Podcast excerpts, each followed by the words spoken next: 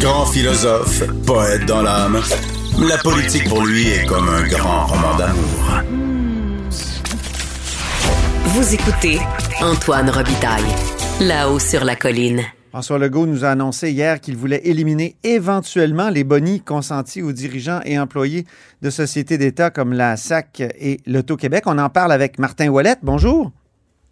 Bonjour. Martin Ouellette est leader parlementaire du Parti québécois. Donc, euh, il y a des bonis, d'ailleurs, pour la SAC, pour à, la, chez l'Auto-Québec aussi, mais pas à la SQDC. Vous m'avez expliqué pourquoi dans le couloir, puis j'ai été intrigué. Pourquoi? Expliquez-le à nos auditeurs.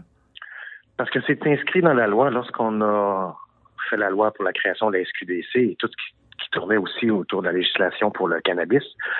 On a convenu qu'il n'y aurait pas de rémunération variable parce que le produit en tant que tel était peut-être socialement acceptable, mais qu'il ne fallait pas euh, additionner rendement avec le genre de produit que nous vendions. Donc, ah c'est le genre de choses qu'on a voulu faire. Et je prenais effectivement la balle au bon avec le ministre des Finances en lui disant, ben, si on le fait pour la SQDC, pourquoi on peut pas aller un peu plus loin avec la SAC et, l'Auto-Québec, en prenant au mot le premier ministre dans sa volonté de peut-être mettre fin à la rémunération variable. Donc, vous avez déjà déposé des amendements, d'après ce que je comprends? Ben, en étude de crédit, j'ai proposé effectivement au ministre des Finances un court amendement qui, parce que ce que M. Legault, il a raison là-dessus, il faut que je lui accorde, il y a des droits, il y a des contrats de travail qui sont signés, il y a des conventions collectives, on ne peut pas déchirer ça le même matin ce que je proposais, c'est qu'au renouvellement des contrats avec les dirigeants, les cadres et les hauts dirigeants, ben, la rémunération variable serait proscrite. Et la même chose lors de l'échéance des conventions collectives avec le personnel syndiqué. Ben, à ce moment-là, on pourrait effectivement négocier autre chose qu'une rémunération variable. Donc, il est facile de le faire en l'inscrivant dans la loi. On le fait pour la SQDC. Donc, j'ai mis au défi le ministre des Finances de le faire, mais il ne semblait pas être au même violon que le premier ministre. Je pense qu'il était un peu surpris de la réponse de son premier ministre à la paire de questions.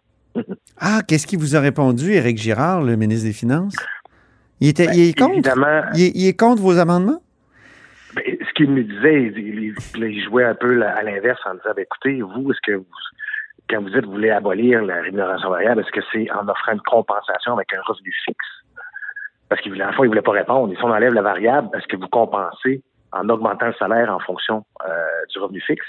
Ouais. non, non, nous, ce qu'on parle, c'est la rémunération variable. Il dit, ah, il dit, moi, c'est pas la même vision que j'ai.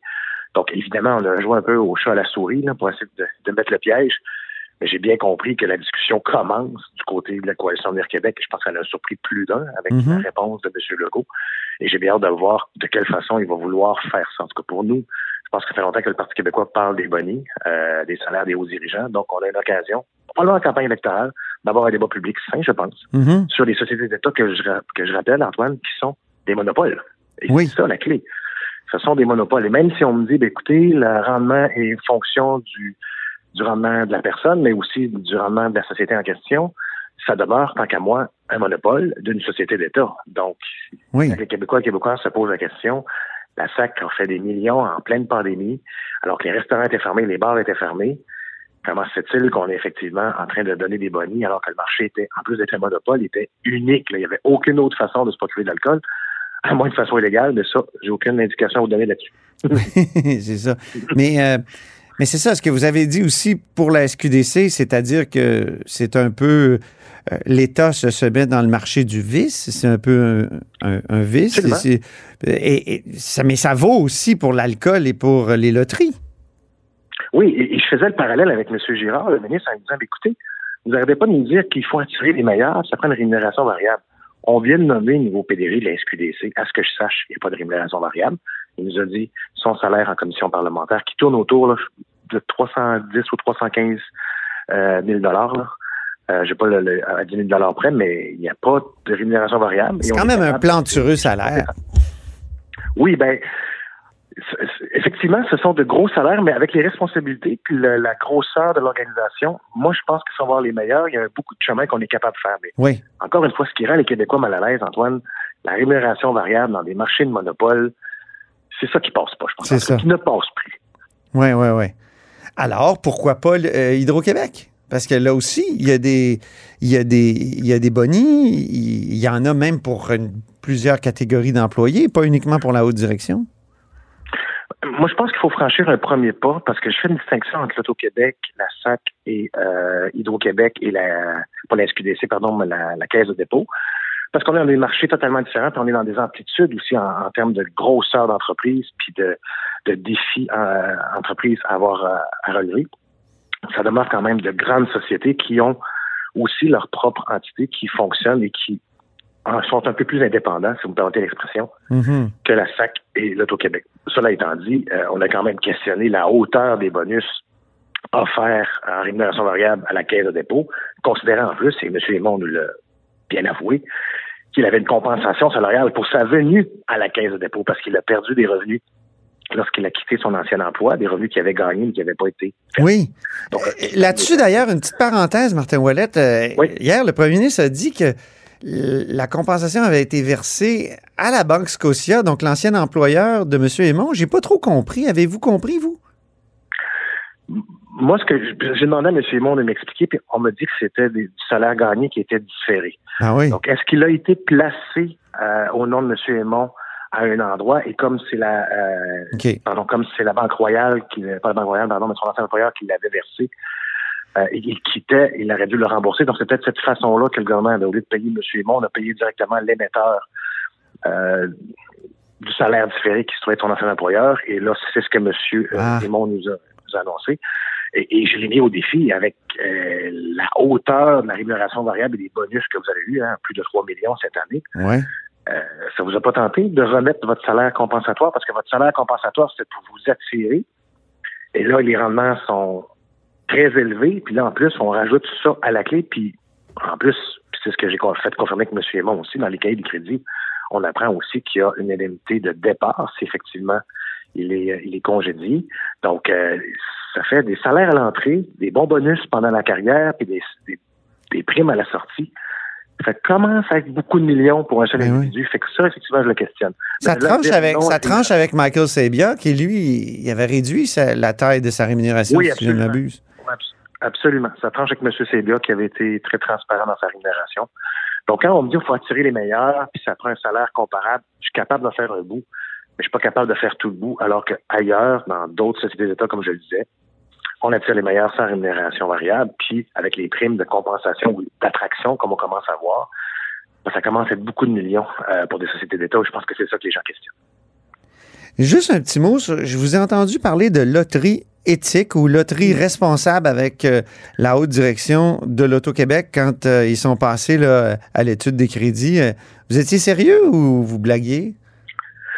J'étais sérieux parce que souvenez-vous, euh, l'année passée, mon collègue Sylvain Godreau avait tourné un peu au ridicule cette fameuse loterie qu'on a appelée, je pense, coup de chaleur, qui fait que plus il faisait chaud, plus les gens pouvaient gagner. On ah oui, ça c'était stupide. Un grand épisode de calcul, puis il y avait eu mort de personnes. Donc j'ai posé la question si ce genre de, de, de mauvaise blague, tant qu'à moi, comme étant des billets de loterie, allait euh, perdurer chez l'Auto-Québec. Et non, on a, on a inclus de nouveaux mécanismes pour éviter justement d'avoir des, des, billets de loto qui sont peut-être un peu questionnables. Puis je leur ai demandé, j'ai écouté, transformons une, une, mauvaise idée en bonne idée comme, comme société d'État.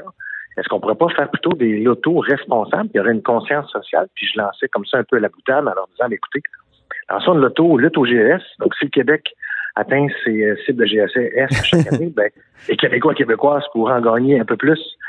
Fait que je, pense qu'il a pris la, réflexion en délibéré. Ils ont une grosse équipe de marketing. Je pense que c'est pas mauvais si on veut que l'Auto-Québec joue un rôle, pas juste dans le jeu responsable, mais dans la conscience sociale, peut-être d'avoir des jeux de hasard qui amènent les causes à, la réflexion et au changement de comportement.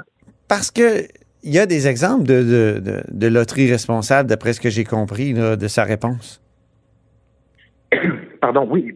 Euh, je ne suis pas un amateur de loterie en passant, mais ce qu'on me dit, c'est qu'il y a un nouveau billet de loterie qui a été euh, qui a été lancé et le gagnant, bon, gagne une somme, et il y a une partie de la somme qui est remise à l'organisme euh, de charité de son choix. Ah. Donc, une fois que le gagnant euh, décide euh, d'aller réclamer son prix, ben, il y a une partie du prix, je ne sais pas si c'est 50 ou c'est un montant fixe, mais il y a une partie du prix qui est remis à un organisme de charité de son choix. Fait que ça, c'est le genre de choses avec lequel je suis à l'aise et pour lequel l'Auto-Québec a effectivement un rôle joué dans la modification des comportements, mais d'avoir aussi une incidence sur notre société de façon positive.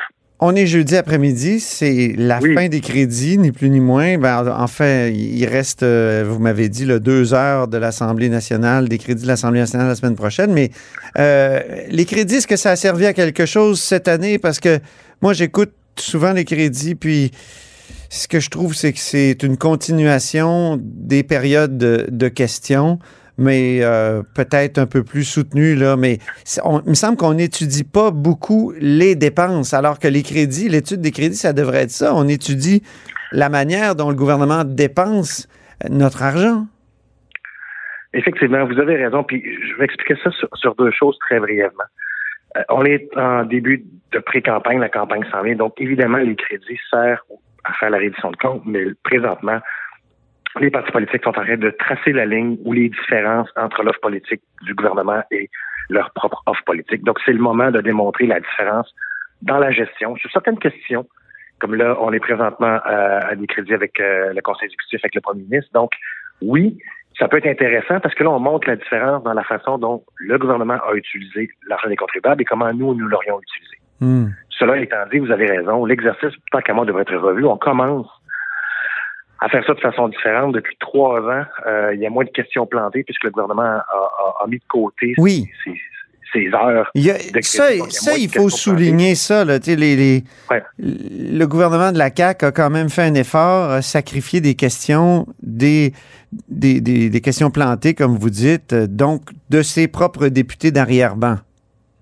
Il a diminué le temps.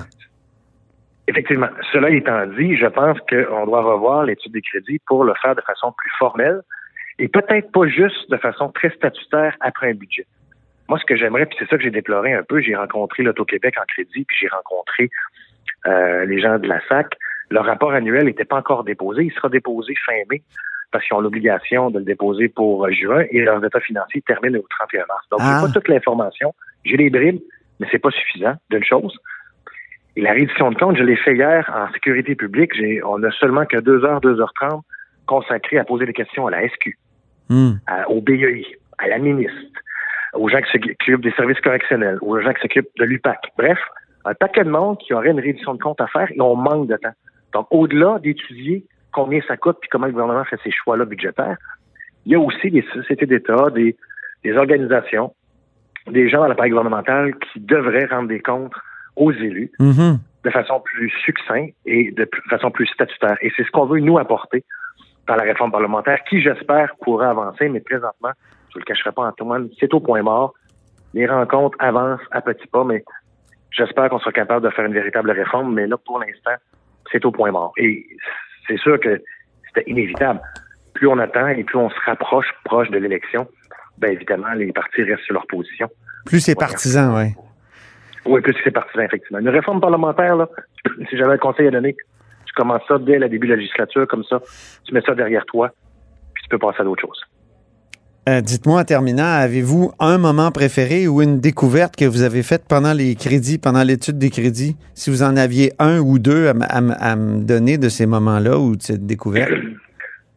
Ben, euh, moi, je vous dirais, j'ai fait une découverte avec euh, le ministre euh, Boulet sur le droit à l'amour. Ça fait deux ans et demi que, en question, mais surtout aux finances, euh, on voulait que ce droit-là soit reconnu pour permettre à ah oui. les assistés sociaux d'avoir, euh, de permettre de vivre ensemble et de pas de voir leurs prestations d'assistance sociale réduites. Fait que ça a été une surprise quand que le ministre m'a dit oui. Ça fait deux ans, M. Wallet, que vous en parlez, on a regardé ça, puis j'ai une bonne nouvelle, ça s'en vient, puis le règlement va passer. Fait que ça, ça a été une surprise pour moi. Puis la deuxième, et ça, je suis fort content, Antoine, c'est que ma collègue Mégane Perry-Melançon essayé avec le ministère des Affaires municipales à faire changer la loi parce qu'on s'est rendu compte qu'il y a des maisons pour aînés qui ont été financées par la, euh, la SCHL et qui commencent à être vendues parce qu'après 35 ans, ils peuvent appartenir totalement à la société. Et là, on a des gens qui hmm. arrivent sur le conseil d'administration, changent les noms, décident de vendre ça, cachent les millions. et le promoteur, pardon. Des maisons des aînés? Pas des maisons des années, excuse, mais des, des, logements communautaires. Je me suis trompé. Hein. OK, OK. On reprend ça, oui, oui, OK. Communautaires, des logements communautaires. Et là, il y a du monde qui s'en met plein les poches alors qu'ils sont juste des simples administrateurs. Et on a des gens qui sont délocalisés et qui doivent sortir parce qu'il y a un trou dans la loi qui ne permet pas au gouvernement de dire attention, ça, ça appartient à nos BNL et avant de le vendre, il y a peut-être euh, d'autres euh, acheteurs qui vont garder la même vocation dans le gouvernement du Québec parce que ça a déjà été subventionné. Mhm. Quelles seront les suites de ça? Ben c'est ça, ça on ne réussissait pas à faire voir ça ou à faire débloquer ça du côté des affaires municipales Mais moi, j'ai rapidement compris qu'au ministère des Finances, il y avait un impact aussi parce que le gouvernement du Québec est quand même fiduciaire des installations, des écoles, des, des hôpitaux, puis il y avait peut-être une poigne à voir là comme étant des bâtiments qui ont été subventionnés soit par Québec ou soit par Ottawa, qui, qui est une compétence transférée au Québec. Et là, j'ai eu cette discussion-là avec Gérard, et, il sent même le coincer, puis je vais être honnête avec toi, Antoine. Mhm. La veille, j'ai parlé au ministre en disant, demain matin, en finance, on a encore un deux heures ensemble, je t'amène là-dessus, je ne veux pas te prendre par surprise, je pense qu'il faut qu'on ait un débat public, ça n'a pas de bon sens que ces bâtiments-là, qui ont été payés dans des contribuables, soient dilapidés. Ben oui. Et qu'il y a du monde qui s'en met plein les poches, puis on met du monde dans la rue.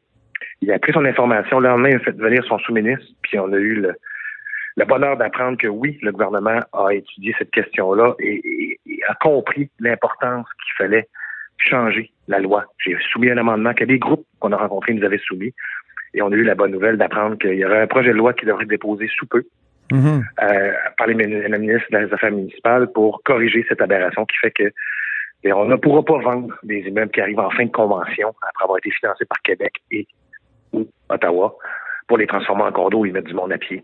Alors ça, c'est une bonne nouvelle pour les contribuables, mais c'est une bonne nouvelle aussi parce qu'on cherche des logements présentement. Mhm. Et là, on va les garder en tout cas pour leur première vocation. Fait que ça, c'est mes deux surprises. Ouais. Il y en a une qui me met en lumière peut-être, vous allez me dire, mais je m'attendais pas à voir ce genre de gain-là avec le ministère des Finances et surtout avec M. Boulet qui me dit on a regardé ça puis on est rendu là. Alors euh, C'est beau, le, c'est beau le droit à l'amour, l'expression. C'est très beau. Mais en tout cas, les- ça prouve que les Oui. crédits, ça sert quand même à quelque chose, malgré le fait qu'elles soient, qu'ils soient parfois un peu, euh, qu'elles soient, les études de crédit, un peu dévoyées. Merci infiniment, euh, Martin Wallet, merci à toi, Antoine. leader parlementaire du Parti québécois. Et c'est ainsi que se termine La Haut sur la Colline en ce jeudi. Merci beaucoup d'avoir été des nôtres. N'hésitez surtout pas à diffuser vos segments préférés sur vos réseaux. Ça, c'est la fonction partage. Et je vous dis à demain.